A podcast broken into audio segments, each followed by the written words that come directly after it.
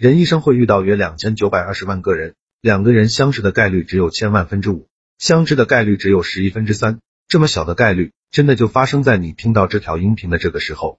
那么我们就算是正式互相认识了。我给听到这条音频的朋友送一份礼物，是一本书，书名叫做《回话的技术》，提升口才，提升情商，效果比较好，帮助每个不会说话的人更好的和这个真实的社会相处。去我的公众号“说话细节”登记领取就可以了，公众号就叫做“说话细节”，千万不要记错名字哦。我还会在里边更新一千条社交话术、情商技巧，非常值得关注。快速提高为人处事能力的十八个技巧一：一个人每次笑的时候，眼睛都不自主的看着你，那他大概率对你有好感。每个人都希望和喜欢的人分享快乐。二，不要见人就和盘托出，被人一眼看光，留给外界百分之三十的神秘感，包括你的年龄、月收入、爱好、最亲的人。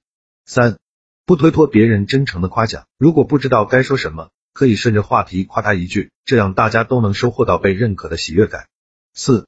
和对手说话音量百分之一百二十，和陌生人说话音量百分之八十，和配偶说话音量百分之三十。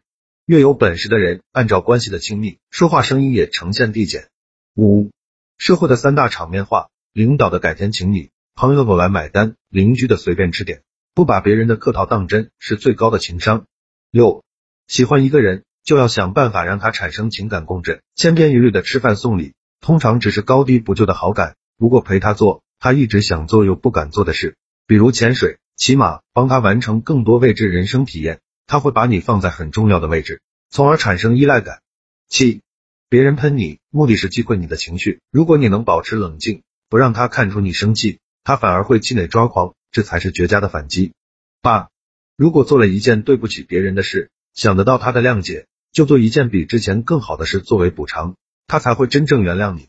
比如。答应请女友吃饭，却因为陪客户失约，事后应该请他到环境更好的餐厅吃饭，才能找回心理平衡。九，不要过度抑制自己的需求，有时需求是促进感情升级的驱动力。当你觉得难以忍受孤独，就该好好谈一段感情了。十，高情商的人有一个习惯，看到有帮助的回答时，会做一个动作，拇指双击屏幕，他们的收获总是比别人多。十一，大部分人只能看到事物的表象。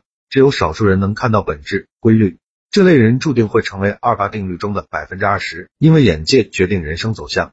培养洞察本质能力有一条原则：不对观点做斩钉截铁的结论，对不同观点持开放态度，并保持思考。十二，如果你喜欢一个女孩，却没有实质进展，就让他帮你忙，比如借书、借文具、代付款，当然这些都要还给他。这些做完后，他会主动关心你，比起被别人帮助。人们更愿意帮助别人，并对受助者产生好感。十三，聊天中常把谢谢换成红包，你会大有收获。网上华丽的辞藻司空见惯，能帮助他人的利益显得更有诚意。